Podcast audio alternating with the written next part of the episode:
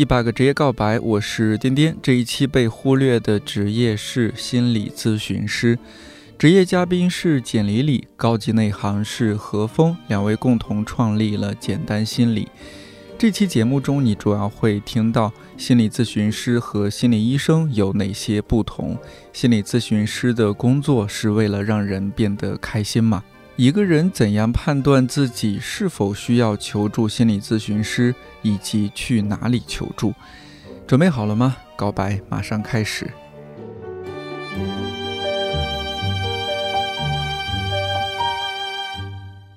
我我先有一个疑问，发现心理咨询师和心理医生原来是不是一回事儿？对对对，嗯，它其实，嗯，其实如果是更。严谨一点的说法，其实中国并没有心理医生这个概念，只有心理咨询师和精神科医生。嗯，其简单来讲，两个区别就是精神科医生是做呃药物治疗的，就精神科医生是他他的受训背景是一般是医学院毕业，然后他后来选了精神科专科。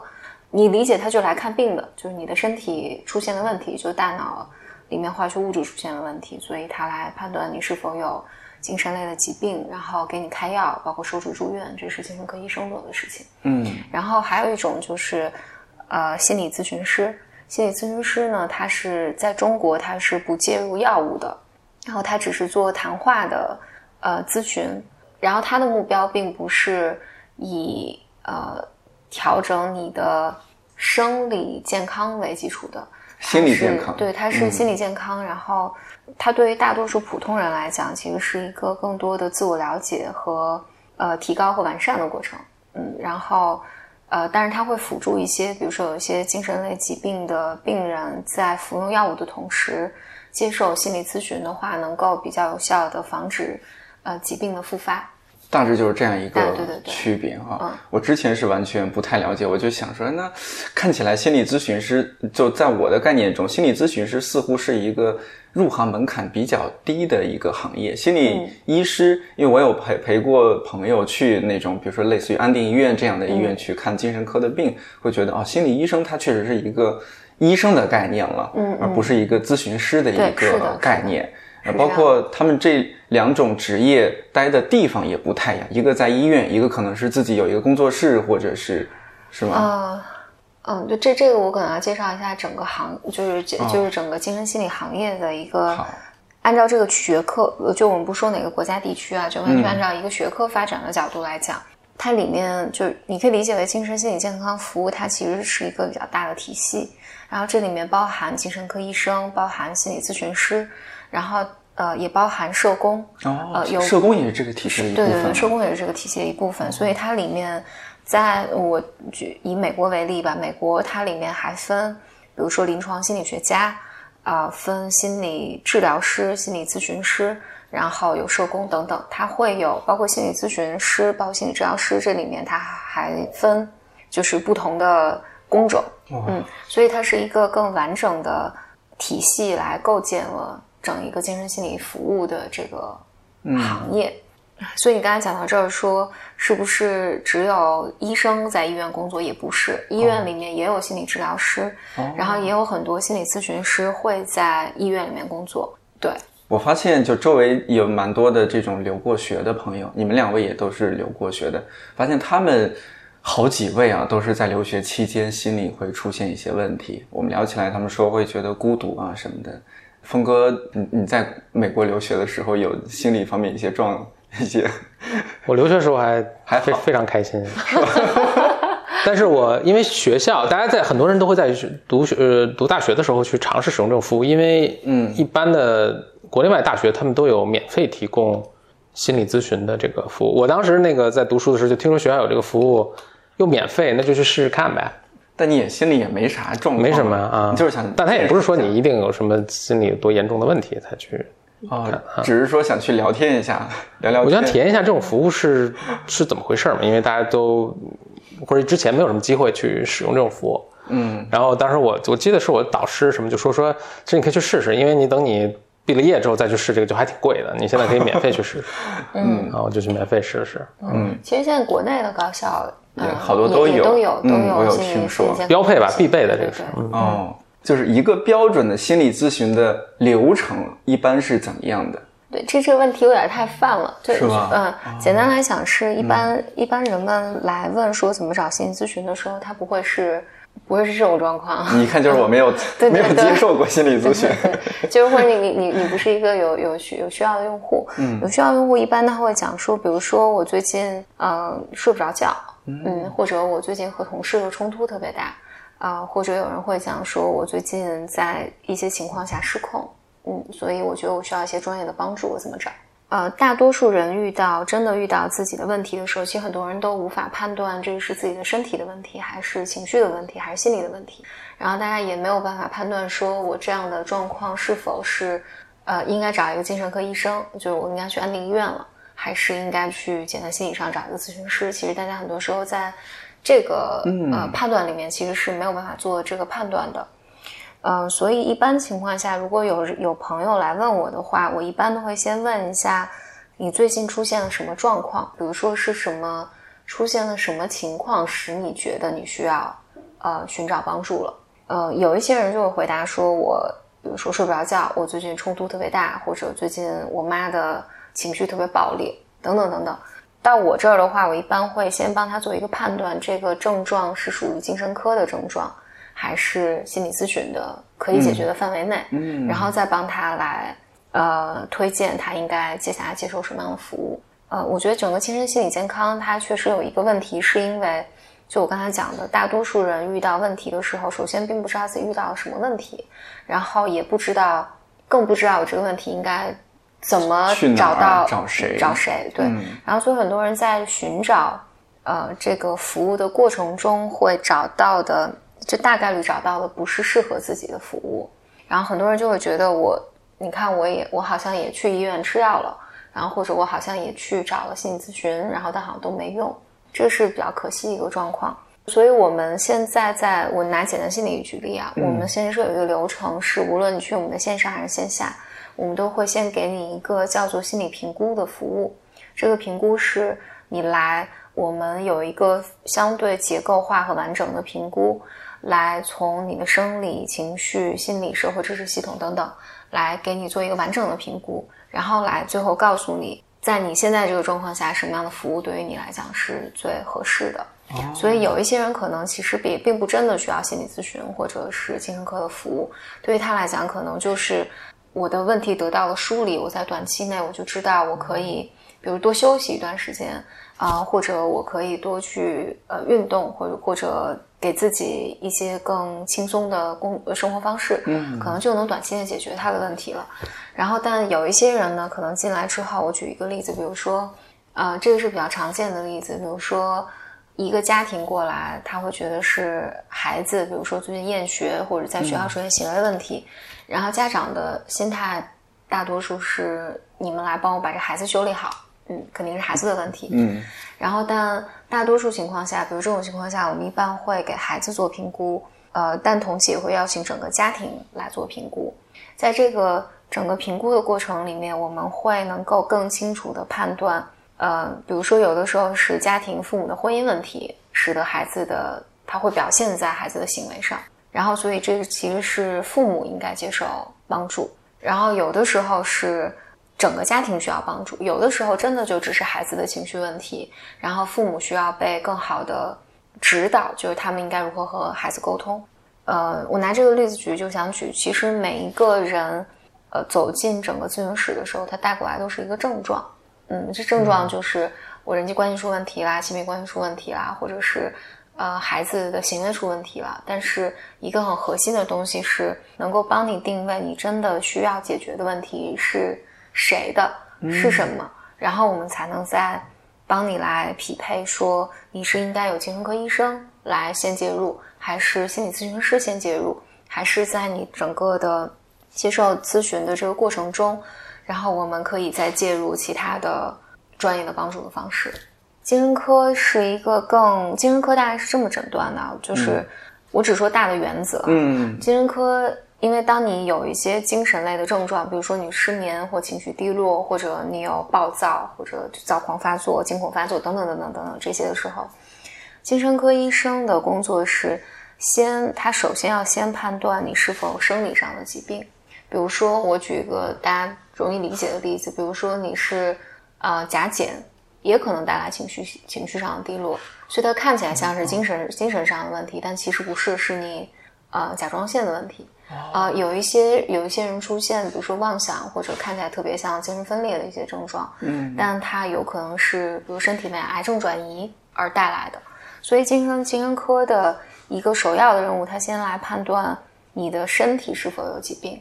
你身体没有疾病之后，我再来判断呃你的精神方面、精神类的方面对精精神类的症状，不是神经，是精神，嗯，是精神类的症状，嗯，然后他来判断你的精神类的症状，嗯，比如说是否达到呃精神呃就是精神类疾病的这些标准，嗯，然后他来来给你的初步的诊断。但是精神类的疾病有一个特点，就是它其实是个慢病，就是。日积月累的，对它需要去，实际上它真正比较严格的或者谨慎的诊断是应该基于你一段时间内的整个情绪的波动和症状，就精神类症状的呃反复。嗯，所以他需要去追溯你，比如说过去一个月或者你什么时候开始的，然后你比如说在过去两周内你的失眠是几天，然后你有没有感受到情绪的高涨等等等等，然后所以。精神科的诊断，往往大夫会说，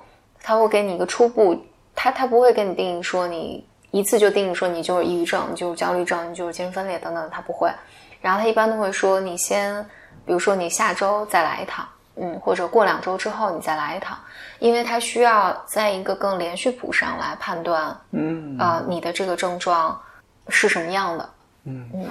心理咨询师的入行门槛会不会？似乎是低一些的，对，那相比医生肯定低得多。因为长大读大学的时候就有说，听说哎哪个什么我们的辅导员 或者老师都是心理咨询师，什么几级，二级还是几级，让我觉得哎这个事儿是不是挺容易的？我都还想考啊。当然后来一七年是取消了这种考试资格证还是什么？对，这入行门槛是怎么样的？因为你算是这是分科班和非科班的话，你挺科班的一个感觉。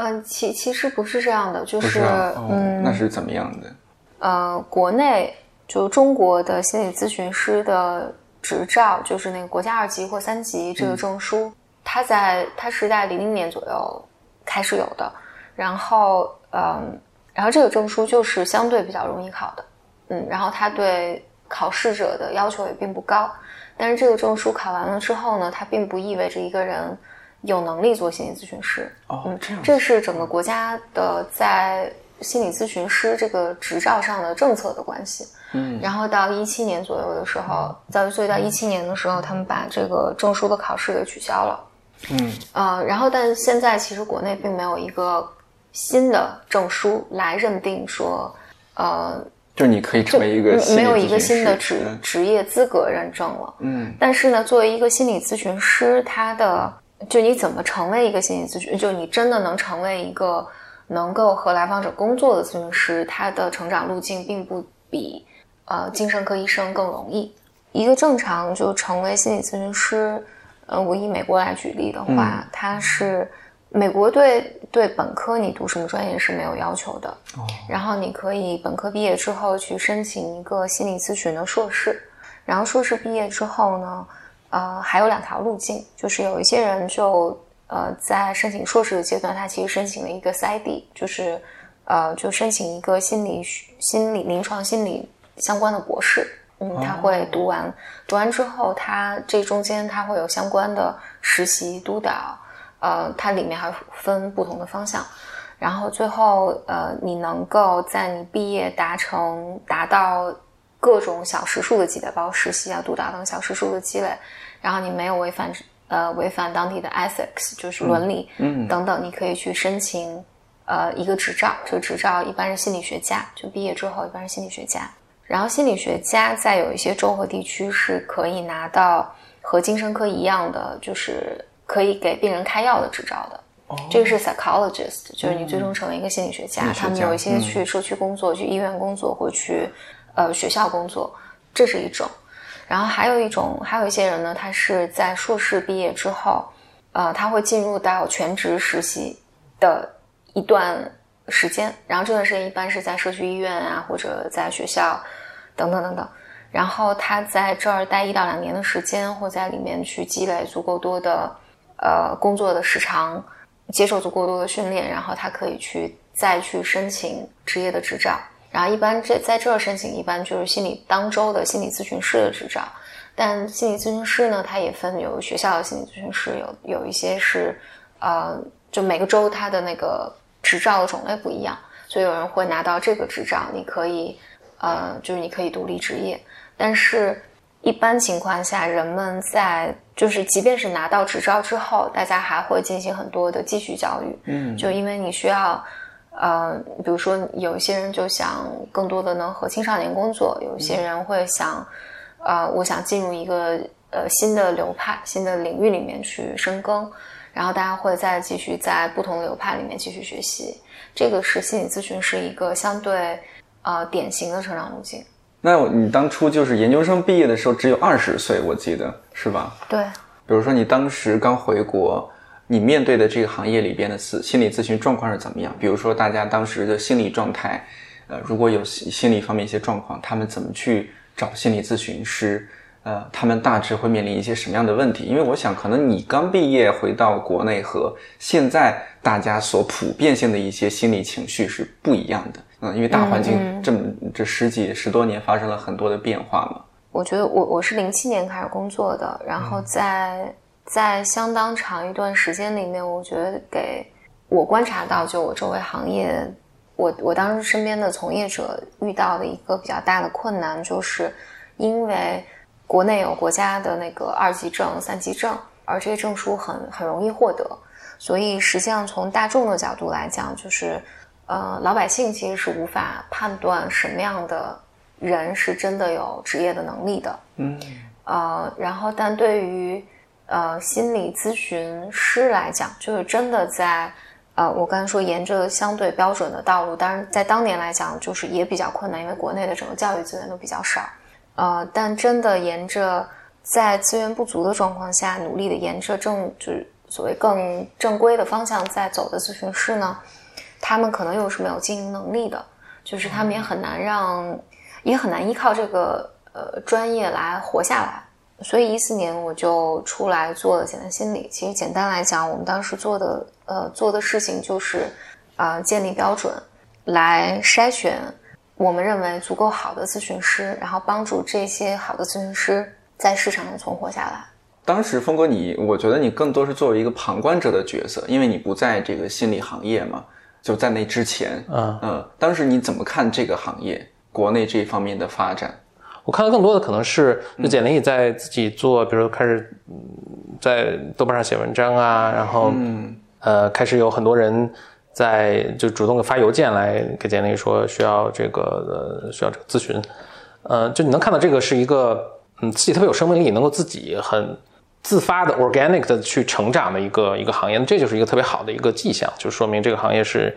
一个正在快速发展啊，就是正在上升的这么这么一个行业。那李姐，你一开始就直接，比如说一四年做了简单心理，那个时候你心理咨询师的工作，你还在继续做吗？还是更多就做管理方面的事情了？呃，这是有一个很漫长的过渡的，所以呃，一四年那个时候还在做心理咨询，然后包括我到一，包括一到一七一九年，我还在海外的一个项目里面学习，嗯嗯，就是这个是我特别喜欢的东西。然后，但我觉得事到如今，我的临床的工作做的非常少了。哦，对对对，你你那会儿聊天，其实你说到一个一个在这个大的行业里边的一个职业叫督导，或者说一个岗位吧。嗯，呃，我之前还真是不太了解。我后来其实我之前就会和朋友也聊天说，那大家都把心理咨询师像垃圾桶一样，然后就把自己心里的很多垃圾好像倒倒在了心理咨询师这个里边。那心理咨询师压力太大了怎么办？好像督导是一个怎么样的存在呢？可以大致介绍一下吗？嗯，大概是这样的，就是心理咨询师他在早期职业的过程里面，就像你刚刚开始，就跟年轻的医生刚刚开始上手术台一样，嗯，所以呃都会有一个督导来督导你的工作。你可以这么理解，就是你把督导叫做一个职业，其实是有还是有有有点问题的。岗位。他嗯，他其实是个角色，他只是个角色，对这个嗯，因为因为呃，你可以理解督导这个东西，它其实是你在刚刚开始接触个案的时候，呃，你见一个小时的来访者，然后会再见一个小时的督导，是一比一比例的，然后这样督导才能呃，其实督导起几个功能了，一个功能是帮助这个咨询师成长。就是帮助咨询师理解，在一个小时你和个案工作的这一个小时里面，到到底发生了什么，然后你的干预是否正确，或者这个方向是否对，就帮助帮你来理解这个。同期呢，督导还有一个功能呢，其实更一个很核心的功能是帮助你来评估，呃，比如说你的这个来访者是不是处在一个超越你能力范围的情形之内，嗯，包括你的来访者是否有自伤、自杀这种危机的，呃，潜在的可能性，对对对对。所以，比如说，在美国，呃，督导是有很多的连带责任的。就是如果你是呃，我在督导我的这个学生在做咨询的话，如果来访者出现问题，比如说任何情形的问题，如果咨询师被告的话，督导也是被连带被告的。所以，督导是一个相对更，你可以理解为他既保保护专业成长，但他也为这个个案的结果负责的这么一个角色。然后他在。他在咨询师成长到一定的阶段之后，呃，督导就会变成一个咨询师自发去寻找的过程。比如说，我最近一段时间就以几种情形，一种情形是我最近这个个案对于我来讲确实做起来非常的困难，我需要更多的专业的支持，然后我可能会去寻找朋辈的督导，呃，我机构内的督导，或者是呃某个我特别想要学习的流派的督导。嗯，来督导我这个 case，然后能够一方面保护我的来访者的福祉，一方面我能够从中获得成长。嗯，所以督导其实你可以理解为，他好像在心理咨询中出现的时候，就大家就把它理解成一个特别好特别的事情，但其实你在各个行业都有。嗯，就是你在医院里面，我们科室会议有有经验的大夫来带着你等等。然后，所以督导它是一个，当一个咨询师更有经验之后。然后他可以，但他也需要学习如何成为督导这件事情，呃，然后经过相对严格的训练之后，他可以来督导其他人。他也不是说我就成为一个，只要我更有经验，我就能呃督导别人，也也不是这样啊，不一定的，嗯，不一定，也需要去，就是是需要一个资格认证的过程嘛？就类似于资格认证的过程，呃。对，是是类似于，至少呃是需要一个学习的过程的。嗯，心理咨询师每一次咨询，因为都是按小时收费啊什么，这个会他们呃就作为心理咨询师会一直积累积累计一下自己的咨询时长嘛，说哎我是一个做了几百小时的或者上千小时的那样，因为这个可能也是一个代表你在专业方面的一个能力的一个证明。对对，我我觉得，但我觉得换换一个。呃，从你如果从另外一个角度来看的话，是因为我们没有更好的衡量衡量的方式，所以我们才会去看说一个咨询师的嗯呃咨询经验到底有多少。这跟你去看大夫一样，就是你去看大夫的时候也会说啊，这是一个老大夫，这是个年轻大夫。对 对对。然后，但是就是咨询小时数这件事情，它只能从一个。更广泛的意义上说，这个人更有经验，或者这个人是个新手，但并不就是这个并不能，并不能说明说这就是一个更好的咨询师或者一个更合适你的咨询师。嗯嗯，如果成为一个心理咨询师的话，他在呃在性别或者说他的性格呃甚甚至外貌种种方面会他有怎么样的有具备这些因素，他会更有优势，或者说他会可能会有些劣势吗？这些因素会有影响吗？嗯，是不是女性更适合成为心理咨询师？嗯，在就是你刚才说的这些因素其实都不重要，因为对于来访者来讲，有一些人就是对于对于每一个嗯个体来讲，就是他都有他自己的偏好。比如说，我更想和男性工作，或者我更想和女性工作。呃，所以在这个意义上，你刚才说的这些其实并不重要。但是在我们在评估一个咨询师的时候。我们在评估他的胜任力的时候，就是对他的学习能力、自我的反思能力，嗯，呃，就是他的开放度等等是有要求的。嗯嗯。然后，但一个其实最基本的、最基本的核心的一个状况就是，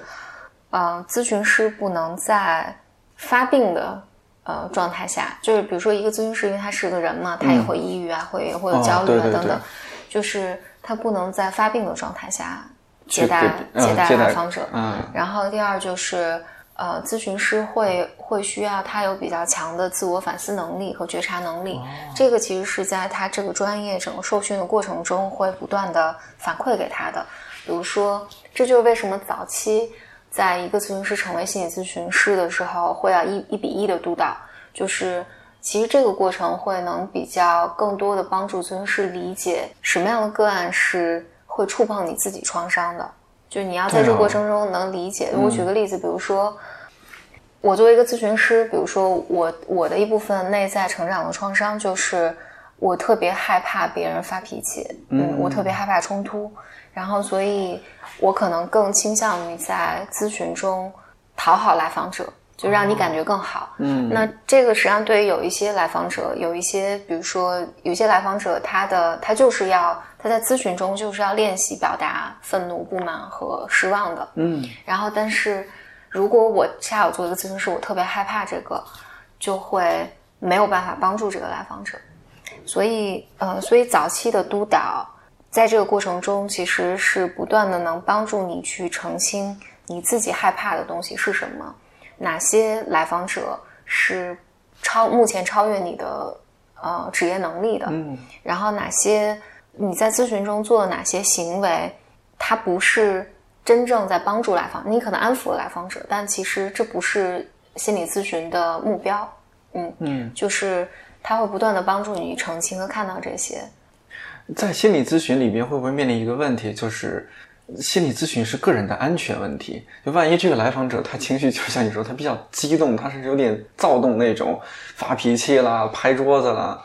这个对于心理咨询师来说也是很大的精神压力，甚至可能有一些身体上的冲撞什么的，会不会有这样的问题呀？这这个是有好几个层面，这个是有的，嗯，这个是有的，嗯，然后但有有几件事情呢，所以一般的机构设置里面有一个很重要的情况就是。咨询师的桌子底下一般都有呃紧急呼叫按钮哦，这样子嗯对哦还是有解决方案的对对对，然后所以从它一般是从一个组织机构的角度来讲，就你怎么来保障咨询师的安全对啊，然后呃因为又是在一个相对密闭的封闭的环境里面，但是对于来访者来讲，来访者有同样的考虑，就是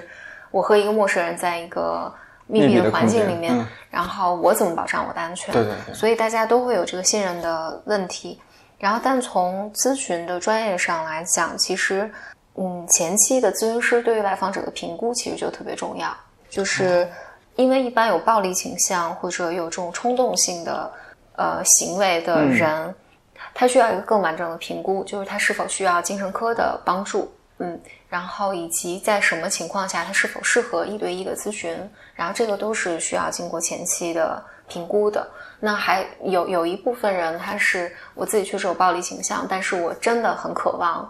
寻求帮助。那在这个状况下，应该是这个机构大家都知道这件事情，然后并且和咨询师在开始咨询之前，应该是有相对完整的、更完整的协议啊，以及比如说安全承诺书等等这些完成的，啊，才能开始咨询。以及你如果。在咨询中发生了什么样的行为，我们这咨询就会完全终止。你刚刚说到那个，就提前的了解，是不是都是在比如说在一个平台上去线上的去评估？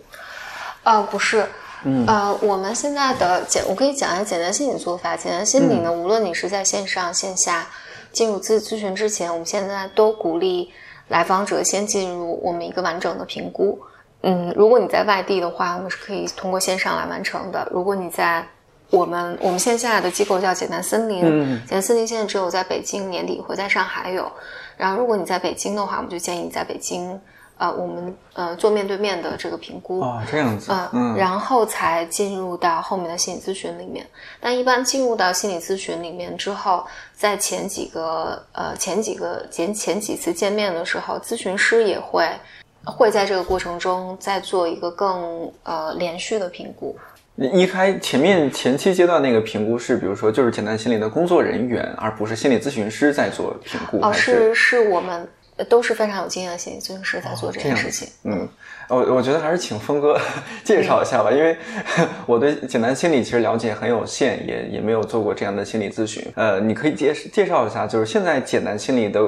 这些工作啊，什么分为大致哪几块，在做哪哪些事情？就是从线上到线下这些，呃，大致就简单心理比较主要的一个服务，当然是我们的呃咨询预约平台，就简单心理 APP。嗯，呃，在上面可以看到。我们入驻的咨询师啊，然后全国各地的城市都有，你可以通过来预约面对面的咨询啊，也可以来预约这个呃通过视频来进行咨询。嗯，啊，我们当然还有一块比较大业务是我们对咨询师的培训。哦，对对对，嗯嗯，所以我们有这个是一个非常成体系的一个呃两年的一个课程，可以通过从从零开始吧学习成为一个咨询师。另外，如果在北京以及接下来应该马上会在在上海啊、杭州。呃，我们有我们自己的线下的咨询中心，嗯，啊，所以在简单森林，对，简单森林，简单森林在做哪些事情呢？在这样一个线下中心，呃，就是为了实现线下面对面的这种心理咨询吗？还是它有更多的功能？也是主要是咨询，嗯，那当然包括前期刚才简历说的，就是你来，我们会有一个评估的过程，这个是在简单森林完成，然后评估完之后呢，会给一个你的这个接下来的方案。嗯，当然，其中很大一部分也是会，呃，会是跟咨询师一起工作，那就也在简单心理，呃，简单森林，这个场地上完成。我可以讲一下，就是那那我我觉得接着这个话题，我讲一下，就简单心理从一四年到现在，我们现在有一个呃有一个变化，嗯，有个变化，就是因为在七年前呢，我觉得呃，就对于整个精神心理行业来讲，心理咨询领域里面。呃，最大的痛点在于，呃，来访者很难判断一个咨询师是不是好的，然后而好的心理咨询师就很难自己活下来，就他很难获取流量，以及嗯呃，在职个就个人职业的过程中会遇到很多困难。对。然后，但到这两年，我觉得就随着就整个互联网的教，就互联网的这个发展吧，我觉得大家对于心理咨询有更多的了解。更多人愿意接受心理咨询，但是存在的问题，就我刚才讲的，就很多人并不知道，他来找精神心理健康服务的时候，他并不知道自己到底是什么问题。就他有了概念，我知道我应该寻找呃专业的服务，但是我不知道找什么样的服务，所以很多人会找到不不合适的服务，就觉得这个是不对的，就专业服务没有办法帮到我。呃，但另外一方面呢，就是从行业的角度来讲，就是从专业人士的角度来讲。咨询师就像我刚才讲，整个精神心理健康，它其实是个服务体系。就你真的要给一个比如来访者或来访家庭提供好的服务、有效的服务，单靠咨询师一个人是不够的。就是我需要和更多的人一起工作，一来呢就保障我的来访者能够得到有效的服务，啊，二来呢就是我自己能到得到更多的支持。然后这个是为什么我们开始做了简单森林。呃，就简在简单森林这个咨询中心里面，我们有呃精神科医生，然后有家庭治疗师，有伴侣治疗师，儿童专门做青少年的有团体治疗师，嗯，然后有个体治疗师，然后有呃我们的 case manager，呃就是呃其实是非常有经验的咨询师，先来给你做评估，包括他会。来帮助你，就每一个来访者进来，先被 case manager 做评估，做完评估之后，case manager 会根据你的状况来帮助你建立一个服务你或者你这个家庭的一个小团队。这个团队里面可能根据你的需求，有可能有精神科医生，可能有团体治疗师，可能儿童治疗师等等等等，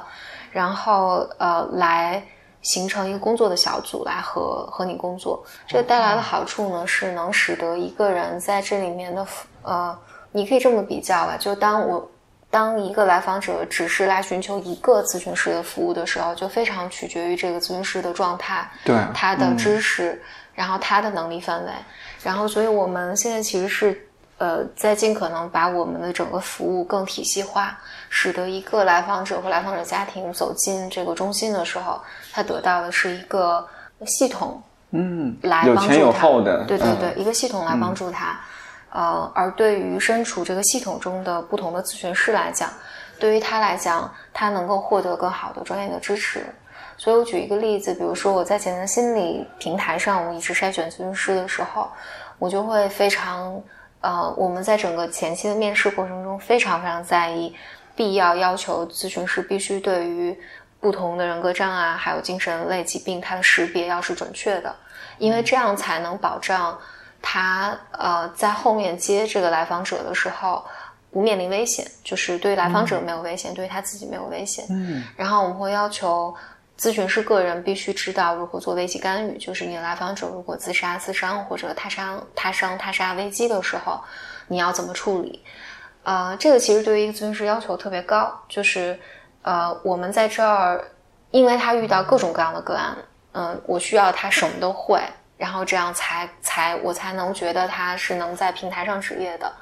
但是，呃，当我们开始建构整个体系的时候，我们就可以把这些比较危险的部分分离出来。那我对咨询师的要求，它可以更专业化。比如说，你只做青少年，或者你就是特别擅长某一种人格障碍，或者你特别擅长进进食障碍，我可以不要求你对所有的疾病都有全面的了解。全面的了解，因为我这个你的这个工作小组里面，其他人是能够在这儿。嗯呃，帮助你完成这些的，我也不要求你个人一个人一定会做危机干预，因为我整个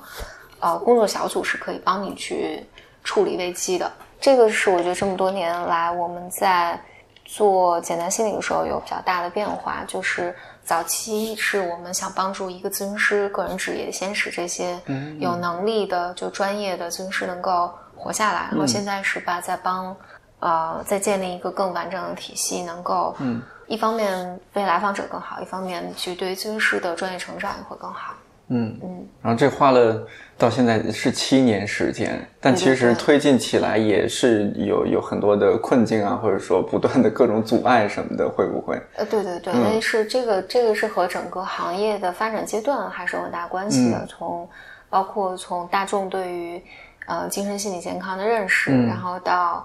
就是从业者，大家接受什么样的培训？就是，嗯，因为我反正讲这么这么多，也能听出来，就是精神心理健康里面，它其实是有不同的工作领域的。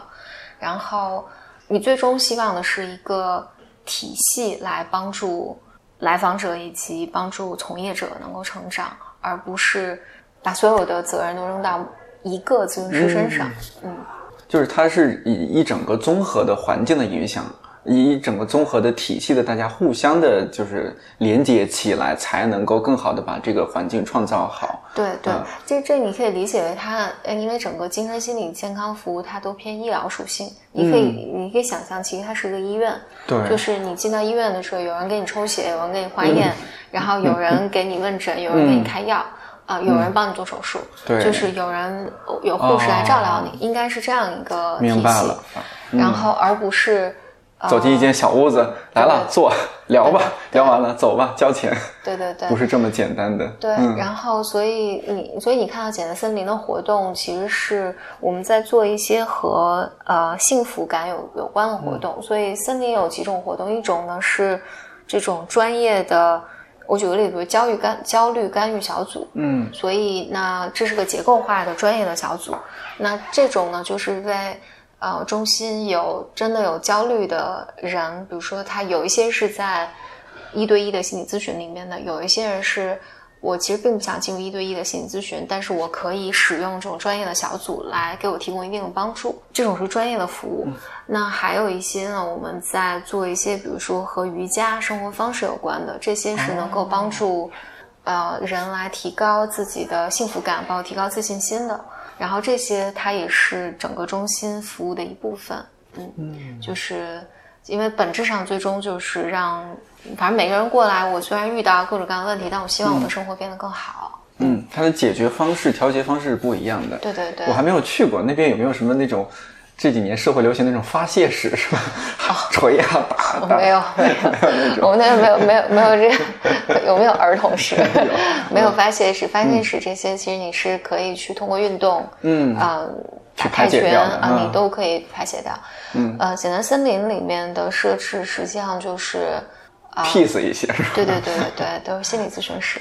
就是人们有很多种方式来宣泄，他不会专门到一个，我不认为人们会专门到一个安静的地方说好你宣泄啊，这个对于就不是一个自然的方式。嗯，但是在整个我刚才讲整个精神心理健康整个服务体系里面，它确实有一部分是，嗯。啊，我可以讲一些比较有趣的东西。就是，呃，你比如说，呃，现在大家有一些，呃，有一些认知障碍，它是通过游戏来进行治疗的。哦，就比如说，比如训练你的注意力。嗯，然后现在比如说美国是有一些数字药，它是 FDA 审批通过的数字药，其实就是游戏，来让你每天练，你不知道几十分钟，然后呃一款小游戏，然后它是来训练你的，就帮助你集中注意力，嗯，然后包括以前有一些好像战战争回来的士兵，他是有嗯他是有 PTSD 的，就是叫呃创伤后应激障碍，对对对，然后他们是有一些通过游戏。来帮助他，呃，来处理这些症状的，嗯嗯，所以我我我我们的感觉是，呃，整个精神心理健康行业，你可以理解为它有不同的人。我刚才讲，有精神科医生，有 psychologist，有呃 social worker，有 counselor，有 therapist。然后，呃，但除了人之外，现在也会有更多的数字化的干预的方式介入到这个领域里面来，然后。帮助人们来缓解，包括包括国内有一些公司在做，就是比如说通过 VR 来做戒瘾，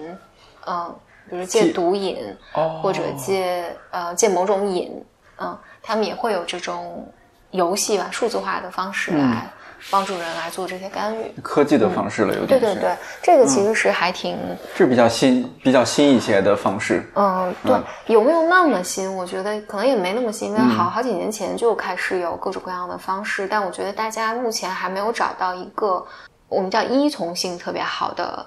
方式，就是说大家用做做的还不够好玩儿，嗯，所以人们还像吃药一样来玩这些东西。但你最终是希望这些东西能做得更好玩儿，然后使人们能够通过。呃，更愿意使用它来嗯训练，对，所以国内还是说，如果说到说到心理咨询行业，还是比较初期的一个状态嘛，发展阶段来看，嗯，是的，是的，哦，嗯，就是即使简单心理已经做了七年，依然国内还是一个很前期的状态，就这个事情，它是一个需要逐渐形成一个庞大的、全面的体系，才能够更好的去帮助人。嗯，首先我是我认为，在过去七年间，其实是从用户角度还是从专业的角度，嗯，都发生很大的变化。但它肯定不是简单心理一家公司能够做起来的，没错没错。然后，所以它和你整个政策、教育体系都有关系啊，都有关系。然后，但我觉得这几年，呃，从整个国家的政策，嗯，教教育系统，就是跟心理健康，呃，就。跟心理咨询有关的整个专业人才的建设，精神健康的人才的建设，然后到现在，我觉得是比七年前有非常非常大的进步。我觉得是有了非常大的进步，我们才能在今年开始说，我们想要把更多的学科融合在一起，来做一个体系来帮助。我觉得恰恰是是因为在过去这几年，整个行业的包括行业协会的所有的努力。啊，包括就是新媒体上，大家愿意更多的讨论精神健康，对这件事情，我觉得才使得我们有机会现在说，哦，我们可以到下一个阶段，就我们希望能建构一个更大的体系了。是，嗯。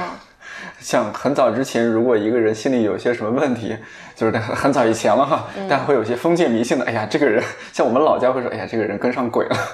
对，会会做一些封建迷信的小活动。但是这几年就明显大家觉得，哎，这是一个科学、很科学的事儿，你还是要该吃药吃药，该咨询咨询。呃，大家也会能够很正式的、很大大方方的去讨论这个事情。你说的进步给我的感觉是这样子的，是的，是的，包括呃，当然现在大家很多在遇到精神心理问题的时候，也还是愿意采用各种各样封建迷信的方式，但我觉得这个 这个不是，嗯，不不是坏事儿，这个就是人们呃，人们总愿意先采用自己比较熟悉的方式来来面对它，这样子，嗯，那如果你你比如说有些人就去。呃，看星盘啊，看星座，如果就这些就解决他的焦虑感，那也挺好的。也挺好。其实是当他常用的方式不灵了，不不 work，对对对，就没用了，失失去作用了。这个时候，人们会想啊，那我还是去接受一下呃专业的帮助。嗯嗯，我今天听下来，我我之前会觉得心理咨询师似乎是一个可以兼职做的，比如说我在看理想做着节目，但哎，我还这个有功夫，那我再考个证，我再去给别人做心理咨询。但我今天听你和峰哥这样聊下来，觉得这其实是一个挺严肃、挺专业的事儿，似乎不是一个兼职性质就可以把它做很好的。它不是，是吧？它兼职是中国在之前这二十年的发展阶段的问题，因为大家靠这个无法糊口，所以很多人就我又热爱这个东西，但无法靠糊口，所以很多人会兼职来做。但实际上，比如说简单心理现在上面咨询师，就是他但凡到新手或成熟的级别以上的这些咨询师，很少是兼职的，基本没有是兼职的。而你要成为一个好的咨询师，提供好的服务，他。其实兼职是无法完成的，嗯嗯，你就是你做不到这件事情，是吧？嗯，对，这样是给我的感觉。刚刚峰哥，你有说到一个现在简单心理，我也有看到做一个心理咨询师的什么春季训练营啊，或者是就是培训的一个。哦，我们是一个培养计划，是吧？培养计划，这是从哪一年开始的？蛮早了，是不是？我们是二零一七年开始，二零一六年筹备，二零一七年开始的。它整体的就整个课程实际上就是。仿照我刚才说的，呃，就是一个硕士训练，就我们不管你本科学的是什么，然后你进来是个硕士训练，这硕士里面这两年，呃，这两年里面，呃，你有课程，然后每个学期都有实习，有督导，就是每个进阶的训练，然后最终我们就是一个培养心理，你成为心理咨询师为目标的一个训练，所以。你可以理解，就是简单心理的一套整个课程体系仿照的都是，呃，就是成熟的心理咨询这个专业发展的路径来设置的。所以你两年毕业了之后。啊，你可以入驻到，就如果你通过考核也完成了这个训练，你能达到标准的话，你就可以进入到我刚才说的，就是大家硕士毕业之后，你会去做全职实习，嗯，然后你可以进入到实习平台里面去开始进行实习，然后是一个一比四的督导比例，这个是国际比较常见的，嗯，啊，在这个阶段对于呃学员的要求就是一比四的督导比例下，你可以开始接个案，嗯，对，然后你慢慢有一个晋升路径，你可以慢慢。到新手到成熟，嗯，对，峰哥，你就是你，因为平时看到李李姐参与各种活动特别多，你好像就在就是那个背后默默支持的男人。做公司应该压力都蛮大的吧？峰哥，你怎么样去就作为一个公司的创始人，这样你工作上的压力怎么去去自己去自愈呢？就是我们可能是这方面是类似的，可能自己也有些压力，自己就怎么样去排解掉了。你你是怎么样去做的呀？我养猫下围棋。我我说一下，我觉得心理咨询特别好。我我们有一个很好的朋友，他这么描述过，说是一个特别好的捷径。嗯，呃，我跟很多朋友，特别是我觉得更理工直男的那种，其实大家还会有另一种想法，就是说我通过打游戏，自己或就或者自己修炼，或者我自己去去琢磨这个事儿，我去想通，或者觉得自己就没什么事儿。那我其实能感觉到，哎，其实他们是能够很大程度上通过心理咨询获得很大一个帮助的。我在读研的时候，其实是有深度的参过参加过一一一为期一个学期的一个心理团体心理咨询的一个体验，我觉得对我帮助是特别大的。我去上这个课的时候呢，因为他这课也并没有并没有跟我们说是跟心理咨询那么相关啊，它其实更多包装成一个呃可能跟领导力相关的说或者自我探索的一个东西，那就还。所以我们大家就去了。那我们其实都是正常的同学，也并没有，就大家都很正常，也并没有觉得自己需要心理咨询。嗯，心理咨询。呃，但是去完之后，这个通过这一个学期的，包括一些理论知识，当然也很多这个体验式的，呃，团体体验式的这种体验，就大家帮助是特别特别大的。就说大家毕业之后十几年再想起当时学的什么课啊，什么。什么战略的课啊，什么其实都没有什么用，都都或者都根本根本不记得了。但是只有这个是大家每天自己在自己工作和生活中还会觉得当时学的东西，它现在还在不断的使用的，就是对自己情绪的一个觉察。所以其实我也想，可能也借着机会跟大家说啊，就是特别是像我当年一样那种理工直男，觉得自己完全不需要这个东西，其实。你去体验一下，它它是能够帮你打开一个你以前没有看到的一个一个世界的。你之所以不觉得呢，是因为其实你以前也根本就没有看到它，所以当然不并不觉得自己需要这个东西。但像我经过一个学期下来，我能知道自己哦，其实自己有很多啊很多的这个暗流涌动的情绪，自己都完全不能察觉。嗯，呃，所以自己在我简单来说，比如对一个人 nice 或者对一个人不 nice，其实首先你可能都没有察觉到自己在做这些事情，另外你更是不知道自己内心是一个什么样的动力去促使你去怎么怎么去做的。为什么你见到有些事情，有些其实别人看着很小的事情让你特别愤怒，嗯，你都无法察觉，或者你你你你都根本不知道后面还有这么一大套这个机制在在在，其实，在在在。就是经心理学、心理咨询上有一个常用的比喻是这个骑象人跟大象跟骑象人的一个一个比喻，就说我们的清晰的意识就是是一个骑象人，我们在骑着这个大象，我们老觉得自己在驾驭这个大象，但其实这个大象有时候经常往一些莫名其妙你无法控制的方向去走，其实它真要想往那边走，你是无法控制它的。其实大象更多在控制你，呃，你自己的内心的很多你不察觉的意识情绪吧，也就像这个大象一样，你是。其实你挺难驾驭它的，其实它是你做很多事情、决策或者表达的一个很最原动力，我觉得是。但你其实都不知道。但心理咨询其实是有有助于帮助你。首先，你可能看看到这个这些原动力的存在；二是，如果这些原动力给你的生活带来一些其实或者你并不是很喜欢，或者你你带来一些烦恼啊什么的，就是你你其实想改变它的话，其实它给你一个可能去改变它的一个机会。所以，其实心理咨询是。我一是有个学校，在学校里做咨询这个经验是，我是特别受益的。另外，我也能其实看到，其实很多人是可以，呃，只要你愿意去试一试，是能从中获得极极极大的收获的。嗯，应该你们作为，比如说，尤其李李姐作为心理咨询师，看到一个人从一个比较压抑的状态，逐渐变成变得又重新阳光起来，起码他情绪变成一个情绪稳定的成年人，应该还是成蛮有成就感的。对，对于一个呃，对于一个心理咨询师来讲，就是。你能看到来访者身上有变化，嗯，是特别是吧？是特别有意义感的一件事。对。但是，呃，我稍微纠正一下，它并不一定是这个来访者从一个抑郁的状态变成一个阳光的状态。哦。就是，呃，它不是一个或者心理咨询的目标，不是以这个目标，嗯，并不是让你，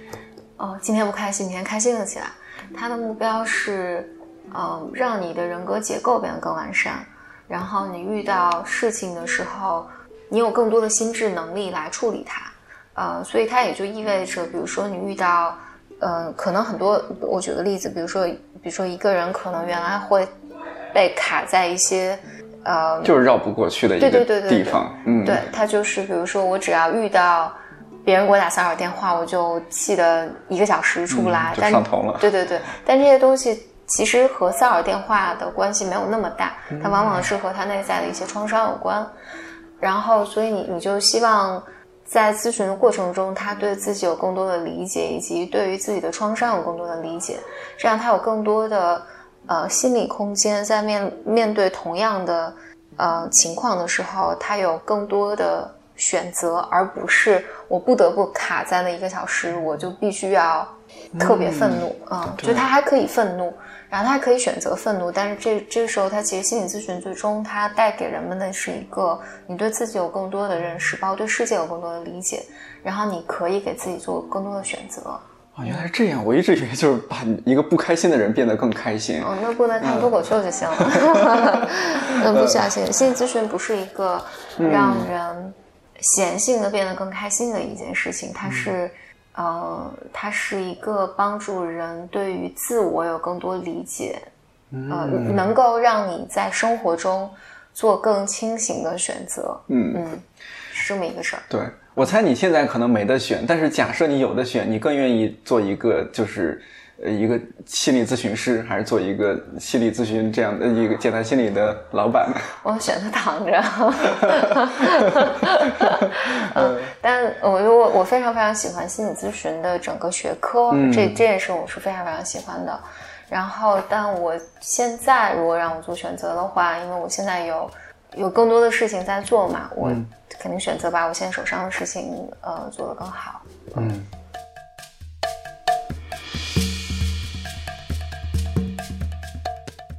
提醒一下，一百个职业告白系列，每一期嘉宾所能代表的只是身处那个职业当中的自己。如果你有不同的观点和感受，也可以在尊重和友善的前提下给我们留言。或许你还没有听过李李姐和峰哥做的《Blow Your Mind》，这是一档探讨社会、女性和科技话题的播客，可以直接在几个大的音频平台上免费订阅收听。而更多关于心理咨询师和心理的内容，可以在简单心理 APP 上了解和学习。希望这期内容对你有帮助。一百个职业告白，我是颠颠，祝你自由宽阔。